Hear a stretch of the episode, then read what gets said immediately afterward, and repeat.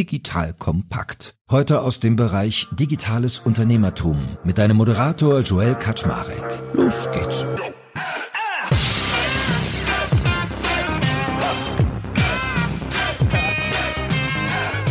Hallo Leute, mein Name ist Jörg Kaczmarek. Bin der Geschäftsführer von Digital Kompakt und heute habe ich wieder den lieben Christian Leibold an meiner Seite. Und wenn Christian dabei ist, dann stehen immer Investorenthemen an. Und dazu haben wir uns heute noch einen Gast dazu geholt, nämlich den guten Damian Pollock. Damian ist bei der Silicon Valley Bank aktiv und wir haben uns gerade darüber unterhalten, was könnte heute ein spannendes Thema sein und dachten, mal richtig zeitaktuell werden. Es herrscht ja gerade voll die Krise, Finanzierungsformen sind schwierig, also wollen wir uns mal heute fragen, ob Lending, also Kredite oder vor allem Venture Debt, wo wir viel heute drüber reden werden, eigentlich ein guter Weg sind, um gerade sein Unternehmen zu finanzieren. Das heißt, wir werden ein bisschen auf die Marktlage eingehen, dann mal drüber sprechen, was ist denn das eigentlich, was es da so an Lending-Angeboten gibt und wie funktionieren die im aktuellen Marktumfeld, vergleichen Deutschland und USA und nach hinten raus machen wir noch ein paar Alternativen auf. So, that being said, erstmal mal moin Christian, schön, dass du mal wieder da bist hier. Lässt dich mal wieder blicken. Hallo, ich freue mich. Und äh, Damian, ja, willkommen in unserer Runde. Sag kurz einen Satz zu dir. Ja, vielen Dank. Damian Pollock, bin bei SVB seit viereinhalb Jahren, also ein wenig länger als wir im Markt sind in Deutschland und mittlerweile auch in Berlin. Also Startup-Jahre sind immer Hundejahre, dann machst du bald die 30 voll quasi in der Logik. Sehr schön, sehr schön.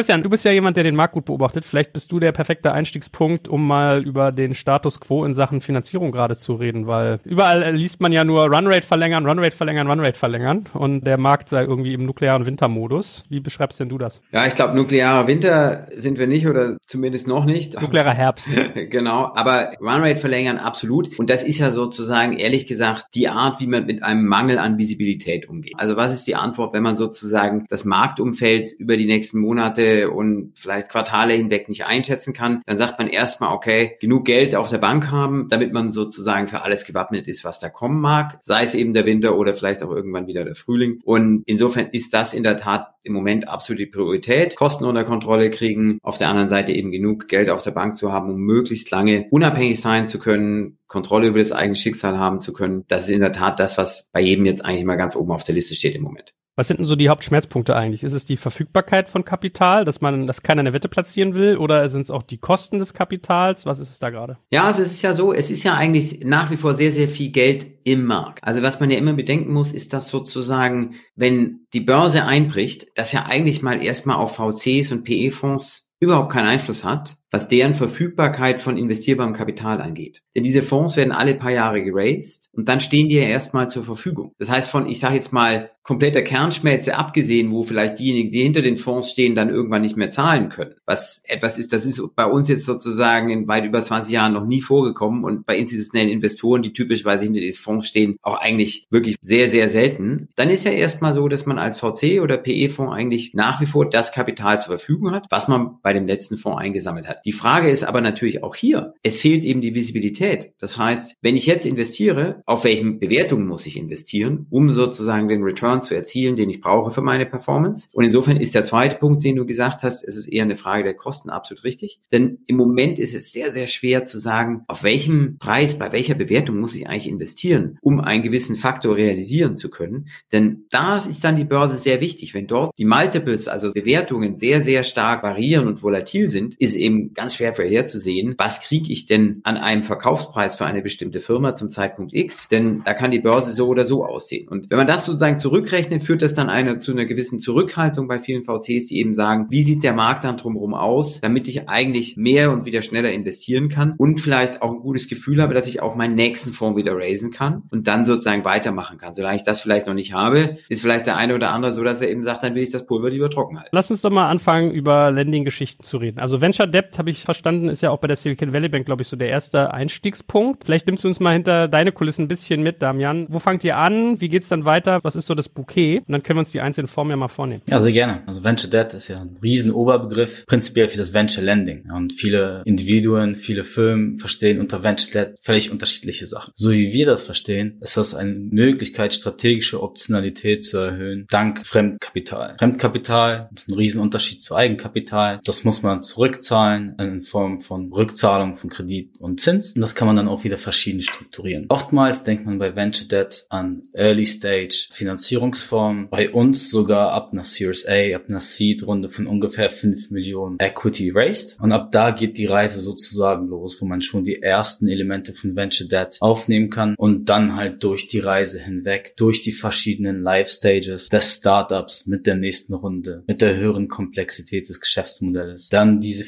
Finanzierungsform anpassen kann, um sie jedes Mal relevant zu strukturieren für die aktuelle Situation und für die Herausforderungen, die die Firma strategisch vor sich hat. Okay, das ist so euer erster Baustein. Gibt es bei euch noch andere, die dann typische, also bauen die so aufeinander auf oder parallel? Wie, wie strukturiert ihr das? Ja, also prinzipiell sehen wir Venture Debt oftmals als Einstieg. Das heißt, die gerade eben beschriebene Seed, Series A, sozusagen der Beginn der Startup Journey. Wie wir alle wissen, sind die Zyklen oftmals sehr spannend. Es ist selten eine gerade Linie nach oben, es ist wirklich ein Zyklus. Und mit den Zyklen hindurch gibt es natürlich verschiedene Herausforderungen im Unternehmen. Und genau dafür ist es auch wichtig, adäquat zu strukturieren in dem richtigen Moment. Ja, aber kannst du uns ansonsten nochmal auch an die Hand nehmen, also GründerInnen, die noch nie von Venture Debt gehört haben, also Debt kennt man, heißt jetzt irgendwie Kredit, heißt etwas, was ich zurückzahlen muss, aber wie ist die Funktionsweise von Venture Debt ganz konkret? Also ganz konkret muss man sich ein wenig loslösen von dem klassischen Kreditbegriff, den man so kennt, wenn man sein Haus finanziert oder wenn man auf eine Firma schaut, dass man drei, vier Jahre Profitabilität aufzeigen muss, bevor man überhaupt mit einer Bank sprechen kann. Venture Debt konzentriert sich vor allem auf das Element des Startup Lifecycles. Das heißt, du raised dein Equity und wenn du das Equity raised von institutionellen Venture Capital Investoren, haben sie normalerweise das erste Ticket, das sie bei dir platzieren und dann platzieren sie im Zuge des Lifecycles der Unternehmung dann auch weiteres Kapital, das sie am Anfang an Reserven an die Seite legen. Dieser Lebenszyklus ist dann auch sehr relevant dafür, wenn wir unser Fremdkapitalprodukt anbieten. Denn im Endeffekt zielt Venture Debt darauf hinaus, nicht nur profitable Unternehmen zu finanzieren, sondern vor allem Unternehmen, die noch im Cash Burn sind, die noch Geld investieren für Wachstum, um Enterprise Value aufzubauen und dann die Wahrscheinlichkeit darauf zu erhöhen, die nächste Runde zu raisen. Und darauf strukturieren wir dann hinab, wo wir verstehen möchten, was sind die Hauptherausforderungen der Firma und probieren dann daran zu strukturieren. Und das sind dann normalerweise Darlehen, die man innerhalb von drei bis vier Jahren zurückzahlt. Und selten, in den seltensten Fällen kommt es dazu, dass unsere Kunden die drei bis vier Jahre benötigen. Normalerweise sind es anderthalb bis zwei Jahre, bis sie dann die nächste Runde raisen. Und dank dem, dass sie das Fremdkapital für die Vorfinanzierung von Cashburn nutzen können, können sie dann entweder mehr Zeit haben, bis sie die nächste Runde raisen oder im Idealfall vielleicht positive KPIs erreichen, vielleicht noch die mehr Monate, die sie sich kaufen mit dem Kredit, eine bessere Bewertung dann zu erzielen sodass dann Christian bei der nächsten Runde noch mehr investiert zu einer besseren Bewertung und dann für die Founder zu einer niedrigeren Dilution. Und kannst du mal so typische Randachsen nennen? Also du hast gerade schon gesagt, typischer Zurückzahlungszeitraum sind drei bis vier Jahre. Welche Summen investiert ihr in Venture Debt? Ist es nur Kreditanteil oder äh, wechseln auch Anteile den Besitzer? Was muss auf dem Tisch sein, damit man das kriegt? So mal den groben Rahmen? Prinzipiell sollte Venture Debt immer eine Mischung sein aus Equity und Debt. Das heißt, im Early Stage Bereich raten wir davon ab, Venture Debt anstatt von Equity aufzunehmen. Es ist wichtig, den Equity Support zu haben, Christian oder anderen institutionellen VCs, sodass man auch dann die Möglichkeit hat, langfristig strategisch zu planen. Das ist das Erste. Das Zweite, die Struktur vom Kredit, gerade eben besprochen, drei bis vier Jahre Laufzeit. Und wenn du gerade die Runde geraced hast und du viel Liquidität auf dem Konto hast, macht das oftmals keinen Sinn, da nochmal mit der Schippe sozusagen draufzulegen, sondern wir strukturieren das so, dass man eine gewisse Zeit hat, das Geld abzurufen, meinetwegen zwölf Monate. Und innerhalb von diesen zwölf Monaten kann man sich dann selber entscheiden. Habe ich jetzt eine Opportunität, in die ich investieren will, beispielsweise ein Team aufkaufen, noch mehr in Marketing zu investieren, R&D, pretty much you name it, oder ziehe ich das Geld erst wirklich später, wenn ich dann das Equity zu einem gewissen Anteil aufgebraucht habe, sodass ich das Geld dann ziehe, um nochmal die Runway dann nach den zwölf Monaten zu verlängern. Dann gibt es noch die ökonomische Komponente, die besteht aus drei Elementen. Eine Fee-Komponente, Zins und Warrant. Der Warrant wird auch oft als Equity Kicker genannt und der Equity Kicker funktioniert einfach so, dass es im Exit-Szenario, wo die Founder, wo die Investoren Cash Inflow haben aus dem Verkauf, aus dem IPO, aus dem Trade Sale, sodass wir als Early Stage Länder dann auch einen gewissen Upside mitnehmen der dann definiert wird durch die Kreditgröße und die Valuation der Runde, auf die wir uns beziehen bei den Shares. Okay, was sind so typische Gebühren, Zinsen und wie sieht euer Warrant so aus? Ja, das hängt ganz stark davon ab, in welchem Bereich wir uns befinden. Ja, dieses wirklich Early Stage auf das mich, ich mich jetzt gerade konzentriert habe, dann bewegen wir uns in der Welt von, je nachdem, wer auch das Fremdkapital zur Verfügung stellt, das sind so ungefähr acht bis zehn Prozent. Kann niedriger sein, es kann höher sein. Wie gesagt, je nachdem, wer der Kreditgeber ist. Fees sind dann auch ungefähr in der Welt von eins bis zwei Prozent. Und beim Warrant sprechen wir dann auch ungefähr ja, acht bis elf Prozent Warrant Coverage. Warrant Coverage heißt Prozent vom Darlehen, dass man dann an Anteile nicht wandeln kann, sondern wirklich investieren kann in die Anteile zu dieser Share Class. Ist so ein Warrant dann wirklich schon so, dass du definitiv Anteile zugesprochen bekommst oder ist es wie so eine Art Wandeldarlehen? Ihr könnt Anteile nehmen, müsst aber nicht. Ja, technisch ist es kein Wandeldarlehen, das sind Bezugsrechte. Also viele von unseren Foundern, auch viele Anwälte vergleichen das so mehr in Richtung wie SOPs, ja, dass man dann in der Zukunft, wenn es halt zu diesem positiven Element kommt,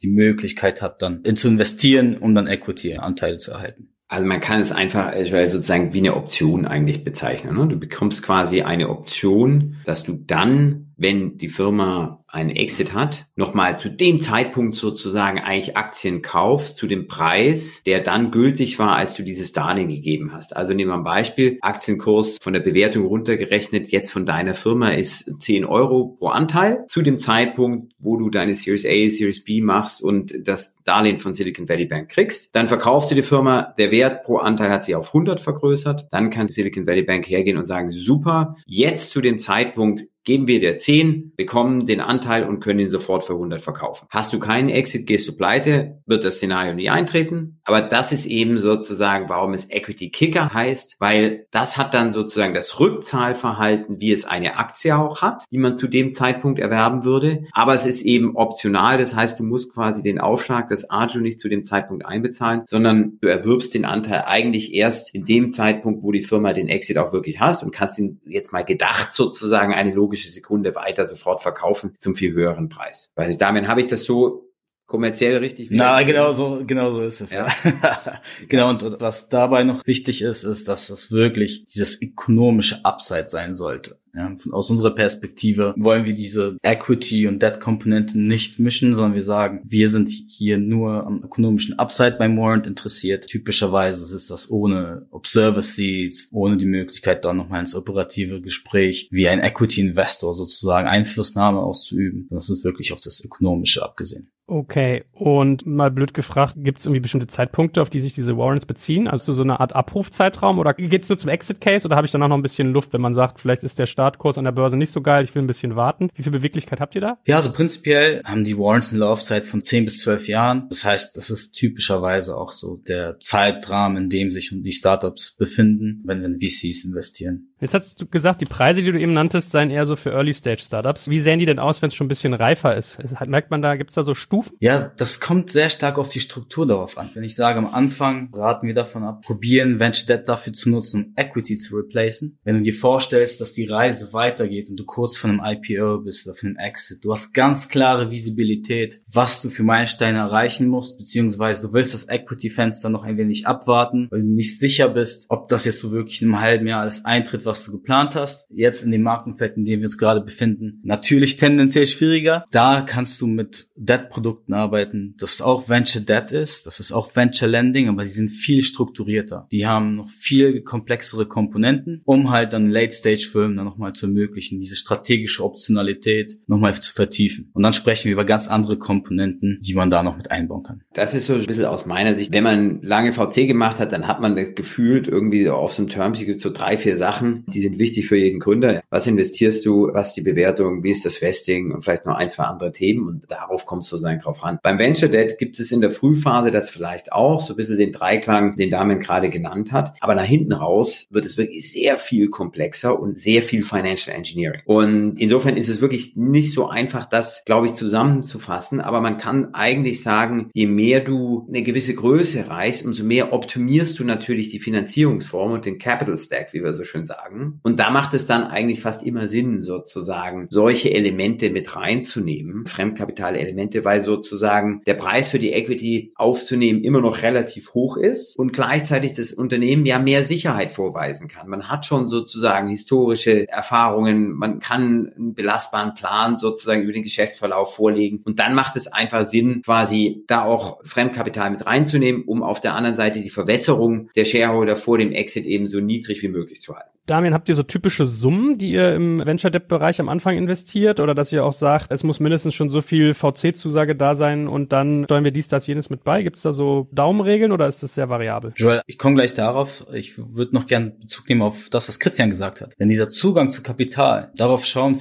viele, sei es Investoren, aber auch Kunden von Startups. Also wenn du dir vorstellst, ich habe einige Beispiele bei den Portfoliofirmen, mit denen wir zusammenarbeiten, die sehr stark an Mittelstandsfirmen verkaufen. Und viele Mittelständler sind zurückhaltend, kennen vielleicht Startups noch nicht, denken sich, ach, du bist doch noch im Cashburn, was soll das alles? Dieses, du bist doch irgendwie so ein Berliner Startup, was, was macht die denn da? Kann ich dem trauen, dass wenn ich dir jetzt die Lizenzgebühren für ein Jahr überweise, dass das wirklich dann auch ankommt? Und da habe ich bei einzelnen Firmen schon gesehen, dass wir dann auch wenn wir mit Fremdkapital zur Verfügung stehen, da auch Support Letter geschrieben haben, wo gesagt haben, lieber Kunde, Firma XYZ ist Kunde von uns. Wir sind die 13. größte Bank der USA und wir stehen dieser Firma noch mit Krediten zur Verfügung. Das heißt, du kannst darauf vertrauen, dass sie finanziell stabil sind. In unserer Perspektive stabil. Und äh, das hilft vielen. Der zweite Punkt ist das, was Christian auch genannt hat. Der weitere Zugang zu Kapital, auch auf der FK-Seite für Later Stage Firmen, kann auch außenstehenden Investoren Investoren wieder mehr Komfort geben, zu sagen, ach, wir haben jetzt nicht nur auf der Venture und auf der Growth-Seite Support von Investoren, die sich damit Tag ein, Tag auskennen, sondern auch noch von etablierten Finanzinstituten. Und dadurch erachten wir, dass das die Firma dann noch stabiler ist als vielleicht allein auf der Equity-Seite. Das sind so zwei Punkte, die vielleicht noch relevant werden, wenn man sich die vorstellt, wie die Startup-Journey dann auch ist, mit diesem Mix aus Equity und Venture. Jetzt auf die Frage abziehen. Das kommt darauf an, wir sagen, so ein Richtwert ist 25 bis 35 Prozent von der letzten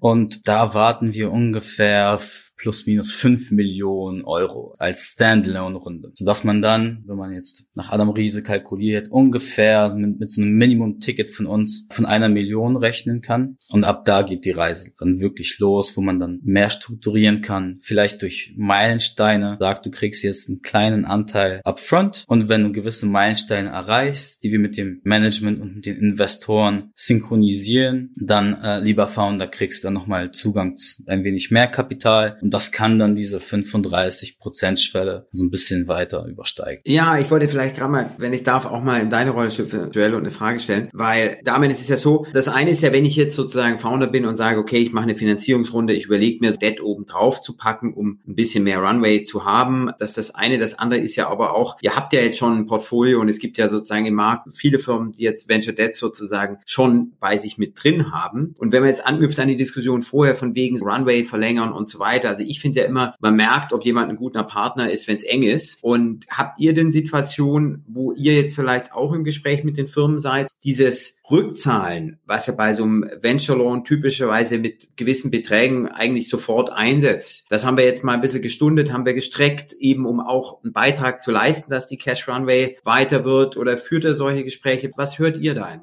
Super Frage, Christian. Vielen Dank dafür. Wahrscheinlich drei Punkte, auf die ich tiefer eingehen muss. Das erste ist, das ist absolut das A und O, wie wir unser Geschäft verstehen. Wir sehen, dass man wenig Planbarkeit, jeder in dieser Industrie weiß, wenig Planbarkeit, wenn du anfängst, Seed, Series A. Das heißt, du musst ein empathischer Partner sein durch die Lebenszyklen. Das heißt, wir sagen auch immer, in the long term it works out. It makes sense to work with SVB, weil wir halt sein langfristiger Partner sind und so unterstützen. Das heißt, ein Tipp, jetzt abgesehen von der SVB, an jeden Founder, an jeden VC, man muss sich ganz genau überlegen, wen man da als Länder an seine, an seine Seite nimmt, weil das ist so wie mit dem VC, da ist man über wirklich viele Jahre dann auch engagiert und möchte jemanden haben an der Seite, der auch unter Umständen unterstützen kann, wenn es nicht so einfach ist. Der zweite Punkt dazu, Stundungen, Refinanzierungen, Anpassungen vom Kredit. Das ist etwas, womit wir uns beschäftigen. Also wenn wir jetzt in diesem Marktumfeld, es gibt einige Kunden, die haben jetzt genau geplant zu raisen, es ist vielleicht nicht ganz so einfach. Natürlich setzen wir uns dahin und überlegen zusammen mit den Foundern, mit dem Board, welche Strategien haben wir hier, welche Szenarios. Ja, wie sieht das das Board?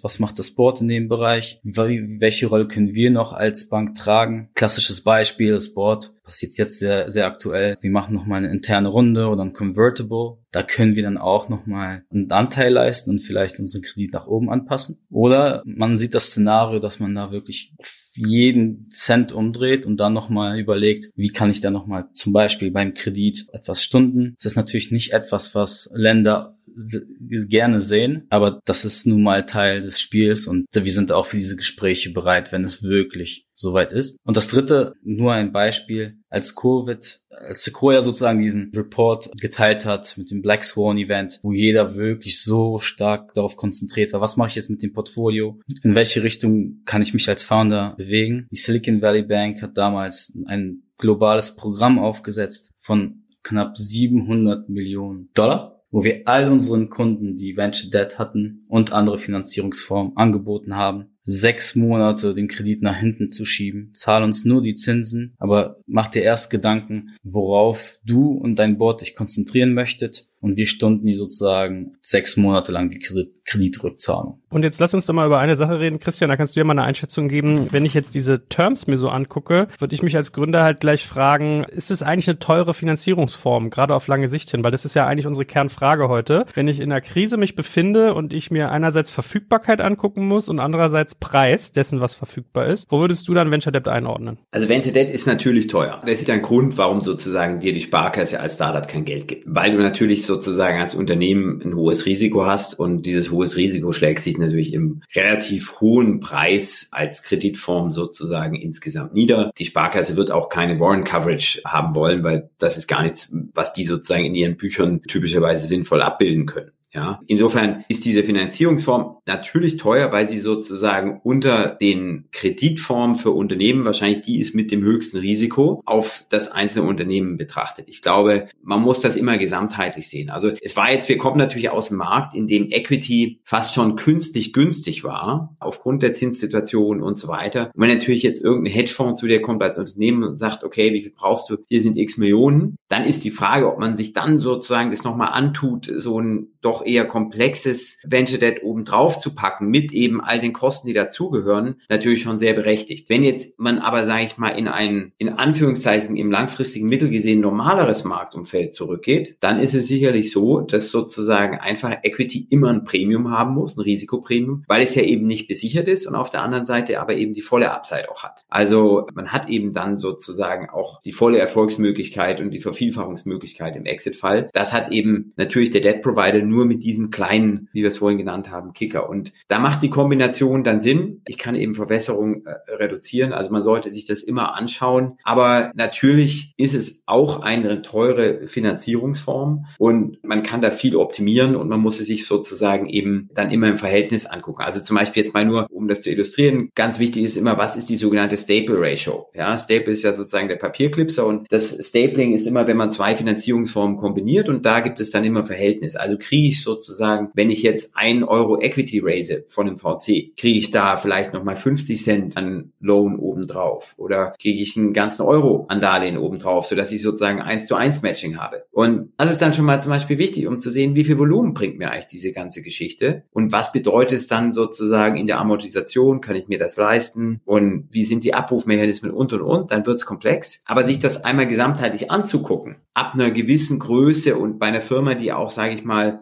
gewisse Umsätze erzielt, macht Preis hin oder her, glaube ich, immer erstmal Sinn und ist in den USA sozusagen eigentlich ehrlich gesagt total Standard, dass man sich das anguckt. Teufel liegt dann im Detail, das ist völlig klar. Christian, ich gebe dir da völlig recht. Diese gesamtheitliche Betrachtungsweise, das ist das Relevante. Denn natürlich ist das, wenn man Venture Debt mit, mit einer herkömmlichen Baufinanzierung vergleicht, ist das teuer. Ja, von, auf der Zinsseite, auf anderen Elementen, Strukturelementen, der, auf der preislichen Seite auch. Man muss aber schauen, welche Alternativen habe ich. Ja, wie, sei es auf der Equity-Seite, wie dilute ich, wenn ich nochmal diesen Betrag X mit aufnehme, Convertibles, alternative Fremdkapitalprodukte. Du hattest, Joel, die, die Sparkasse genannt. Das ist nicht ihre Underwriting-Philosophie, die kommen aus einer ganz anderen Welt und ich habe über die letzten Jahre gesehen, dass viele Sparkassen in dem Bereich wirklich aktiv sein möchten und probieren, Strukturen zu bauen für ihre Kunden, die auf der ökonomischen Seite vielleicht Sinn machen, aber dann haben, haben sie auf der Strukturseite oftmals Sachen wie, wie eine Bürgschaft vom Founder oder weitere Sicherheiten, die dann wieder das Gesamtpaket weniger attraktiv machen, denn sie zwar ökonomisch äh, interessant aussehen, aber dann vielleicht nicht die richtige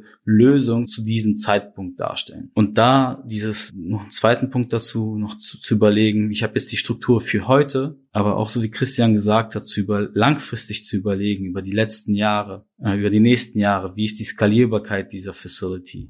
Wie sind die Möglichkeiten der weiteren Zusammenarbeit? Worauf kann ich mich noch einlassen bei diesem Partner, der mir hier auf der FK oder auf der Venture Debt Seite unterstützt? Das ist etwas, was man in diese Gleichung auf jeden Fall auch mit aufnehmen sollte, denn wir allein schon in diesem Gespräch heute sehen, es gibt so viele verschiedene Alternativen, dass sich die Founder damit auf jeden Fall tiefer beschäftigen müssen. Christian, jetzt haben wir so die Kapitalkosten einmal grob umrissen. Die große Frage war ja aber dieses Thema der Runway Extension. Ist da Venture Debt für dich ein sehr sinnhaftes Element, um genau das zu erreichen? Weil so klingt's ja jetzt bei dem, was Damian sagt. Oder siehst du da noch Fallstricke? Ja, also da muss man fairerweise sagen, da gibt's schon immer wieder Fallstricke. Ja, und da muss man eben auch sehr aufpassen, bei der Verhandlung und hängt natürlich auch sozusagen von der Position hat ab, die man im Zeitpunkt dieser Verhandlung eben hat. Also grundsätzlich gibt es nämlich manchmal durchaus Regelungen, die dann sozusagen, ich sage jetzt mal, eine minimale Cash Balance sozusagen vorschreiben. Das heißt, das heißt, ne, also man kann diesen Loan nur in Anspruch nehmen oder er wird ansonsten zur Rückzahlung fällig, wenn bestimmte Grenzen eingehalten werden. Da muss man natürlich sehr drauf achten. Das ist für mich immer so ein Punkt sozusagen, ein Teil dieses Premiumpreises wird eben dadurch gerechtfertigt, dass man sich in der Tat Zeit kauft. Zeit Zeit, um, wie Damian eingangs gesagt hat, Unternehmenswert zu erhöhen, eben vielleicht sozusagen den einen oder anderen Fehler noch korrigieren zu können, wenn es nicht so läuft, wie man sich das vorgestellt hat. Und das ist, glaube ich, ganz wichtig, weil Zeit ist schon die wesentliche Währung im Startup. Und da muss man sehr drauf achten. Da gibt es in der Vergangenheit auch immer mal wieder Fälle sozusagen in den früheren Phasen von Venture Debt in Deutschland, wo das so implementiert war, dass das dann nicht wirklich der Fall war. Und auch in den USA sehen wir, dass das manchmal immer noch zu Problemen führt, insbesondere wenn sozusagen Dinge passieren, die eben unvorhergesehen sind und die dann diese Grenzen ins Wanken bringen, die da mal vereinbart wurden. Also da muss man wie bei jeder Finanzierungsform wirklich sehr, sehr drauf achten, damit man auch diesen gewünschten Effekt dann erzielen kann. Sehr wichtiger Punkt. Ich bin jemand, der nicht jedem empfiehlt, Venture Debt mit aufzunehmen. Also man muss sich da wirklich detaillierter damit auseinandersetzen. Ich denke, Christian, Double-Click auf das, was du gesagt hast, bei den Fallstricken. Das Wichtige aus meiner Perspektive ist die partnerschaftliche Zusammenarbeit bei der Strukturierung. Klar ist man da immer in einem Verhandlungselement, wo man probiert, den besten Preis für sich rauszuhandeln. Das ist klar. Man darf da aber nicht aus den Augen verlieren, dass diese Struktur äh, dem Startup, dem Founder wirklich Mehrwert bieten muss. Man sollte nicht etwas strukturieren, wo man Abstriche macht bei der Struktur. Zum Beispiel, was Christian gesagt hat, Minimum Liquidity Covenant mit einzubauen, nur um die Kosten zu drücken. Wenn man nicht die Sicherheit hat, wenn man nicht die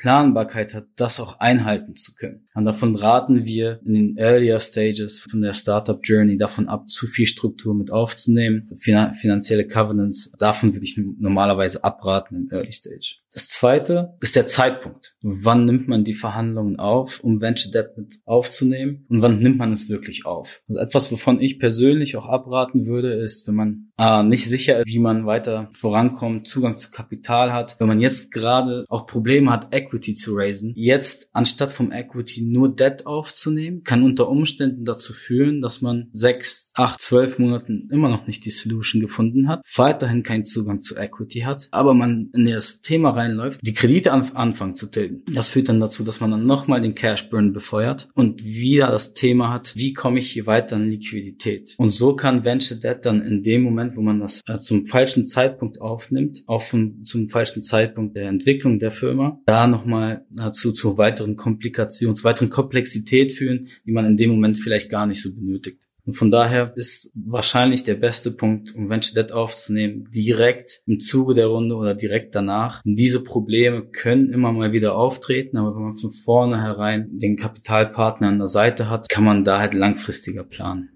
Also wenn ich das vielleicht noch ein bisschen zuspitzen darf, Damian. Also ich finde immer, Venture Debt sollte man sich dann überlegen, wenn man es nicht braucht. Dann ist der beste Zeitpunkt. Also es macht ja überhaupt keinen Sinn, zu dir zu kommen und zu sagen, boah, ich habe jetzt nur noch irgendwie sechs Monate Kapital in der Bank. Kann ich da bei euch irgendwie Venture Debt aufnehmen? Das ist einfach was, das wird weder Silicon Valley Bank noch irgendjemand anders machen, weil das ist einfach nicht, that's not your business, sondern ihr macht ja eigentlich sozusagen in der Tat Finanzierung in der Form als Add-on für Equity, um die Optionalität zu erhöhen. Das heißt, eigentlich muss ich als Startup in der Situation Situation sein, wo ich jetzt Betrag X aufnehme von meinen VCs. Ich könnte vielleicht die Runde größer machen, das bedeutet aber für mich mehr Verwässerung. Und dann sage ich, na ja, anstatt das jetzt zu machen, überlege ich mir mal, wie sieht's denn mit Venture Debt aus und ist das in der Gesamtbetrachtung für mich dann besser? Das ist eine gute Situation für den Länder, weil er weiß, sage ich mal, die Firma hat Optionen, die ist gut finanziert, da stehen starke Investoren dahinter. Das reduziert unser Ausfallrisiko als Länder und ist eine gute Situation für die Company, um eben zu sagen, guck mal, ich muss das ja gar nicht machen. Dann gehe ich halt zu meinen Investoren und nehme mir Equity auf und muss dann halt die Dilution schlucken und jetzt muss ich mir überlegen, was ist für mich besser. Also so eine typische Finanzierung, die man sozusagen ein bisschen als Insurance Policy nehmen kann. Deswegen ist es ja auch sogar oft so strukturiert. Es ist ja oftmals auch eine Credit Line oder ähnliche Sachen gibt es, die ja inhärent so sind nach dem Motto, wir überweisen dir das Geld dann, wenn du es brauchst. Und du kannst es ziehen in gewissen abgesprochenen Rahmen und Rahmenbedingungen. Das macht es halt auch ein bisschen komplex. Und das ist vielleicht auch noch ein Punkt, den ich gerne anbringen wollte. Das wird ganz gern manchmal unterschätzt, weil die Verhandlung dieser, sage ich mal, wesentlichen Terms ist per se schon nicht ganz einfach. Da rate ich auch immer dazu, dass man sich vielleicht mit anderen Startup-CFOs oder den Investoren abspricht, um so ein bisschen die Erfahrungswerte von denen einzuholen und das so ein bisschen vergleichen zu können. Aber dahinter kommt dann gerade in Deutschland doch noch eine relativ aufwendige Dokumentationsphase, die auch leider aus meiner Sicht noch nicht so standardisiert ist, wie das eben bei der Equity inzwischen dann doch der Fall ist. Das heißt, da muss man sich auch darauf vorbereiten. Das erfordert durchaus auch Zeit und einen gewissen Fokus und auch von den Reportingpflichten. Man muss dann einfach wissen, man hat Fremdkapital drin. Das erhöht die Reportingpflichten und das muss man eben auch, sage ich mal, in der eigenen Finanzabteilung bestreiten können. Also da ist auch noch einiges, glaube ich, an Verbesserungspotenzial insgesamt im Markt, dass sozusagen, wenn das mehr Standard wird, dann vielleicht auch die Dokumentation ein bisschen erleichtert wird und ein bisschen schneller wird. Das ist in Deutschland eben leider noch nicht so ganz standardisiert, wie wir das manchmal gerne hätten. Ja, ich glaube, Christian, das ist auch eine Funktion des Track Records äh, dieses Instruments im deutschen Markt. Und uns macht es auch keinen Spaß, ellenlange Verträge zu verhandeln. Ja?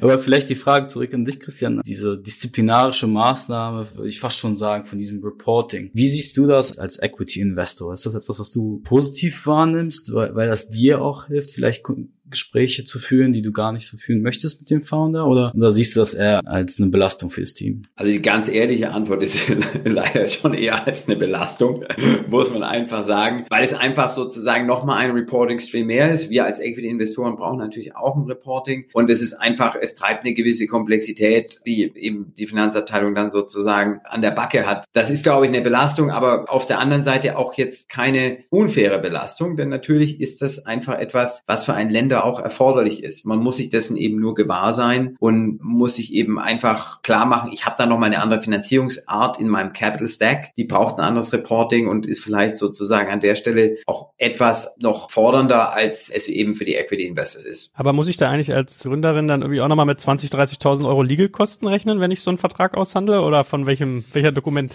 kommt? Das wird nicht reichen, Joel. Das kommt drauf an. Also unter Umständen schon. Das kommt wirklich darauf an, wie tief man einsteigt in die Verhandlungen Verhandlungen, wie gut man von seinen Investoren, aber auch Anwälten vertreten wird. Also ich habe Prozesse gemacht, wo wir bedeutend weniger Legal Costs hatten. Ich hatte auch Prozesse, wo es mehr war. Kommt natürlich auch auf den Finanzierungsbetrag drauf an. Nicht? Also das geht in der Tat komplett auseinander und da muss man fairerweise auch sagen, hängt natürlich auch mit der Komplexität der Portfoliofirma zusammen. Ja, und wie die aufgestellt sind, in welchen Jurisdiktionen die unterwegs sind, wie dort die Verträge sind. Also da sind viele Sachen, die wirklich sozusagen sich nicht so leicht pauschalisieren lassen, wo man da auch nicht wirklich sagen kann, es liegt an einem oder am anderen. Vielleicht noch ein Punkt zu dem, was Christian davor gesagt hat, diese strategische Optionalität, die Insurance Policy. Ein wichtiger Use Case, und haben wir Christian auch äh, Beispiele in unserem gemeinsamen Portfolio, ist, dass die Firma Equity raised, aber schon ganz klar weiß, dass beispielsweise Akquisition oder wirklich konkrete Use Cases äh, im Plan mit drin sind, wofür man dann noch Kapital nutzt und dann dafür als Komponente direkt Debt mit aufnimmt, damit man das Equity weiter für die Growth-Initiativen nutzt, aber halt Debt für, für so eine strategisch relevante Akquisition. Und jetzt lass uns doch noch mal einen kurzen kleinen Exkurs machen, weil ihr eben ja auch über Standardisierung gesprochen habt. Wie sieht es denn eigentlich im US-Markt aus, der ja erfahrungsgemäß immer ein paar Jahre weiter ist? Was gibt es da so für Unterschiede, wenn ich mir Venture Debt angucke? Also gibt es da irgendwie mehr Anbieter? Ist die Standardisierung höher? Ist es als Tool schon gelernter? Wie seht ihr das? Also ist sicherlich was, was sozusagen, als ich dort anfangs unterwegs war, in den 90er, Anfang 2000er gab es bereits Venture Debt und war schon gang und gäbe. Also es ist sozusagen völlig etabliert dort. Es gibt sehr viele Anbieter Anbieter. Das ist ein relativ reifer Markt und das ist eigentlich in der Schublade bei jedem VC sozusagen als, okay, wem kann man da noch anrufen, um das oben drauf zu machen, in gewissen Situationen. Also ich würde einfach sagen, das hat sich schon sehr viel stärker eingeschwungen und dass man weiß, wo es was bringt, wo dann eben auch die Schwierigkeiten entstehen, wenn es mal ein bisschen schief läuft in der Firma. Und insofern, ja, ist das eigentlich in USA wirklich sehr, sehr weit verbreitet.